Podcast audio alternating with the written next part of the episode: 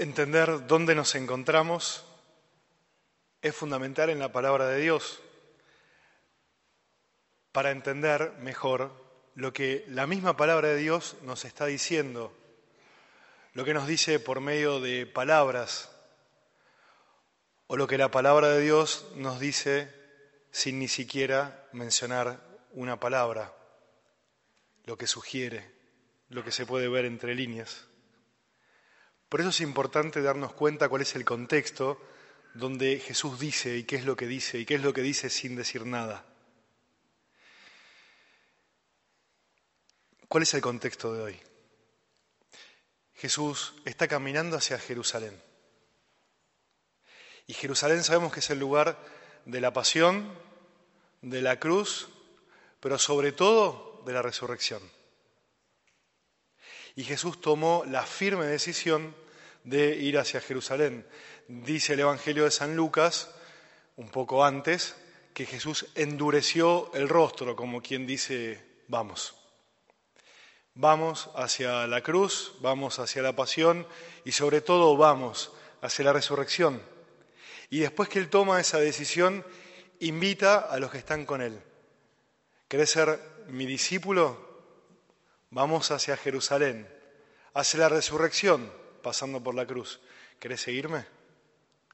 ¿Querés ser mi seguidor? ¿Querés ser mi seguidora?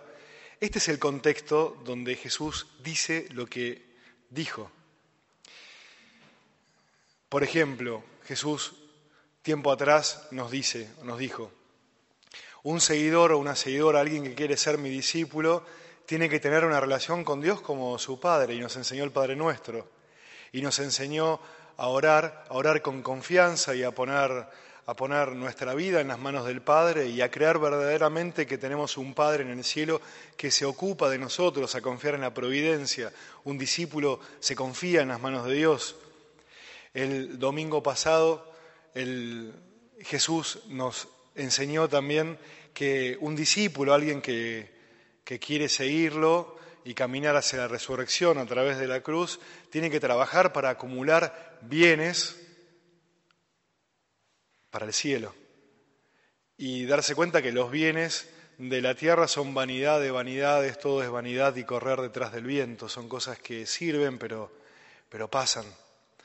El discípulo tiene que trabajar para, para eso, ser rico a los ojos de Dios.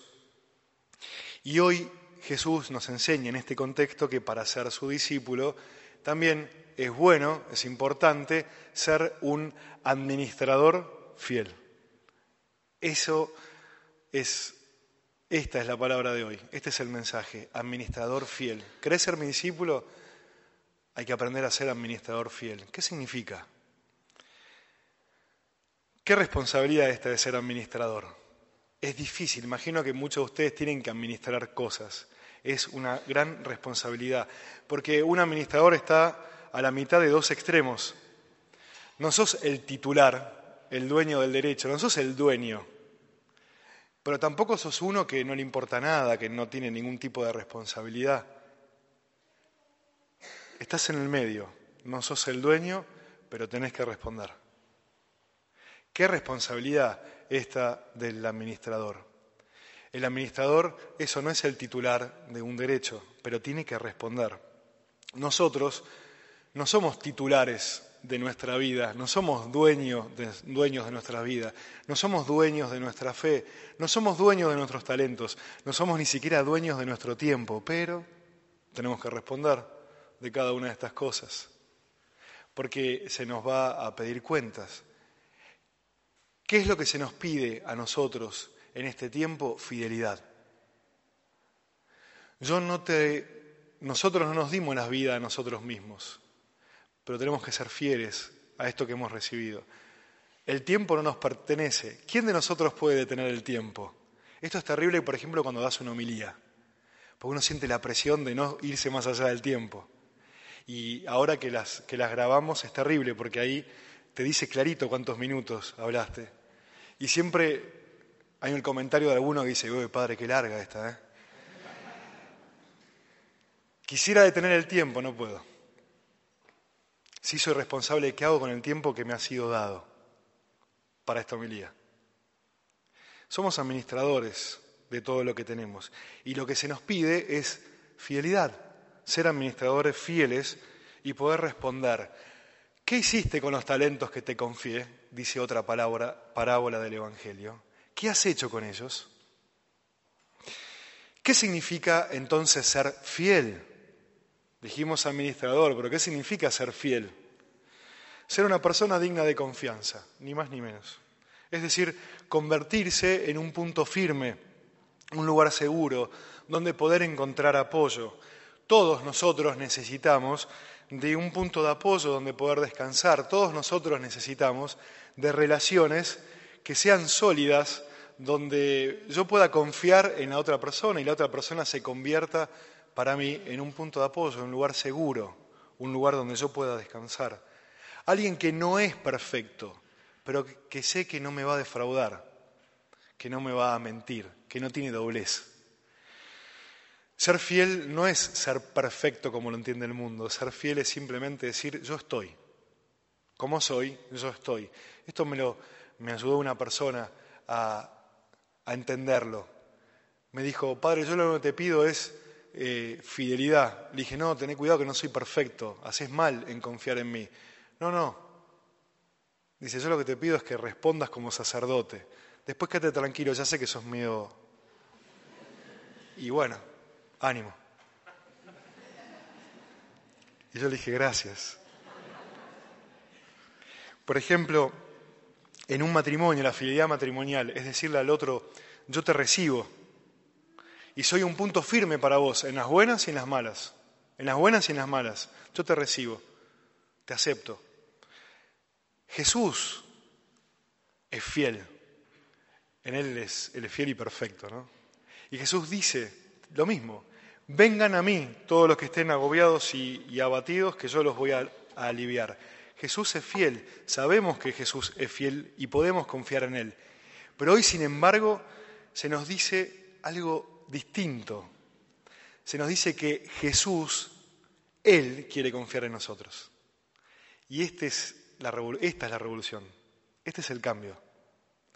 Sabemos que Él es fiel, pero hoy Él, el fiel, nos dice a nosotros, yo hoy quiero confiar en vos. Quiero que seas un administrador fiel, no perfecto, fiel, fiel. No solo es Él para nosotros un lugar seguro, sino que nosotros estamos llamados a ser un lugar seguro, un punto firme para Él.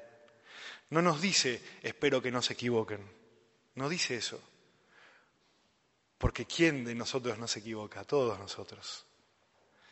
Se nos dice, sin embargo, sean fieles sepan responder a esta relación real y verdadera de amistad y de confianza que tenemos entre nosotros. ¿Por qué ser fiel entonces? Porque Dios es fiel. En la semana, la primera lectura, en un momento el profeta Jeremías dijo así, yo te amé con un amor eterno, por eso te atraje con fidelidad. Y en el Génesis Dios renueva el pacto con los hombres de generación en generación. Dios es fiel, por eso es bueno ser fiel. El segundo motivo por el cual ser fieles es porque nos hace personas de una sola pieza, confiables. Ojo, no quiere decir perfectas, en el sentido que no se equivocan, sino confiables, que han tomado la firme decisión de ser fieles. Y esto da mucha seguridad a los demás.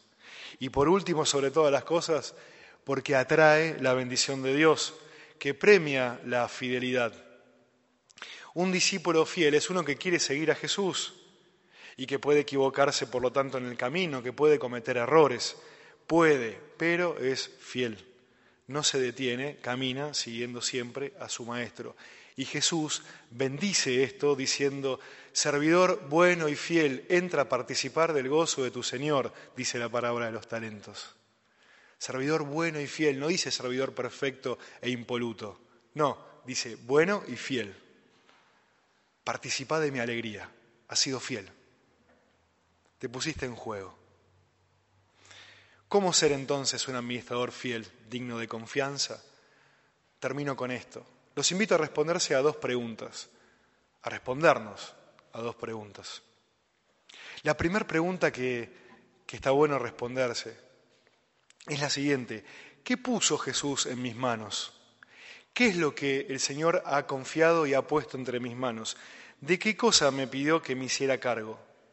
Puede ser una persona, puede ser un trabajo, puede ser una relación, un apostolado, puede ser algún aspecto de mi vida, puede ser un talento que el Señor ha puesto entre tus manos y hoy te dice, te pido que te hagas cargo de este talento y lo pongas a trabajar. Les cuento algo, no sé si saben, el año pasado la Sociedad San Juan abrió una casa en Bolonia, en Italia, y cuando uno recién empieza, tenés que hacer todo, todo, absolutamente todo. Y estábamos con el padre José y nos dimos cuenta que no había ministerio de la música. Y yo tengo un talento dormido, olvidado, muy escondido, que es el tema de la música cuando era joven. Y dije, bueno, el Señor me pide que responda a esto y me pongo en juego. Y empecé a tocar la guitarra ahí en Bolonia, mientras iniciamos todos los apostolados. Y fíjense cómo fue de bien, cómo el Señor bendijo, que ahora estoy acá en Italia, en Córdoba. Fue increíble, en menos de un año acá estoy. Y todavía me pregunto, ¿qué pasó?